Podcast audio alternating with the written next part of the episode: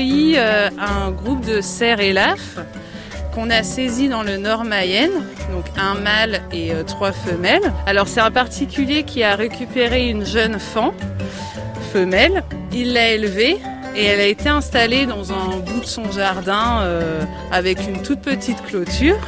Où quand elle est arrivée à maturité sexuelle, bah, les mâles cerfs, qui a, on sait qu'il y en a en nord Mayenne, ils ont sauté la clôture et puis euh, ils ont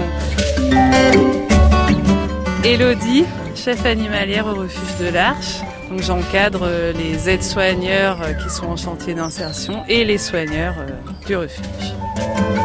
On s'est retrouvé avec voilà, trois, trois femelles cerfs et un mâle. N'ayant pas les autorisations pour la détention de ces espèces, les services de l'État ont contacté le refuge pour procéder à une saisie.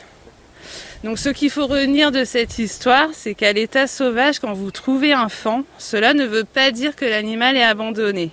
La mère ne reste pas constamment à côté euh, de son petit car elle a besoin de se déplacer pour se nourrir et pour ne pas attirer l'attention des prédateurs.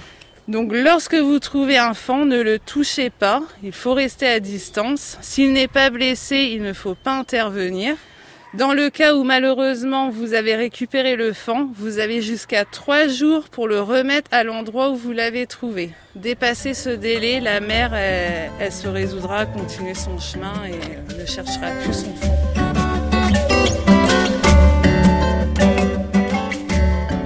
L'état sauvage, le cerf est le plus grand des mammifères de France. Il vit surtout dans les grands massifs de la forêt européenne ainsi que dans les forêts du maquis méditerranéen. On a de la chance de pouvoir en voir aussi chez nous dans le nord Mayenne.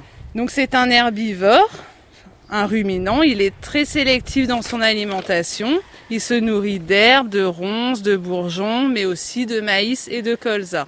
C'est pour ça qu'on peut en voir, euh, comme le chevreuil, euh, très proche des champs euh, de colza.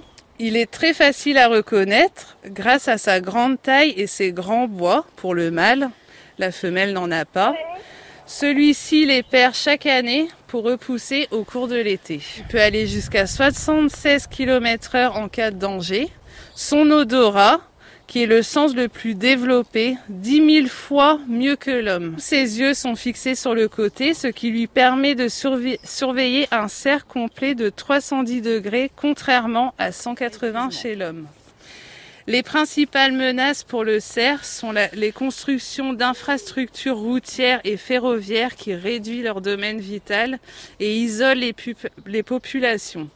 Ces grandes voies de communication, souvent prises sur les forêts, créent de véritables coupures qui limitent le déplacement des animaux et réduisent l'accès à la nourriture.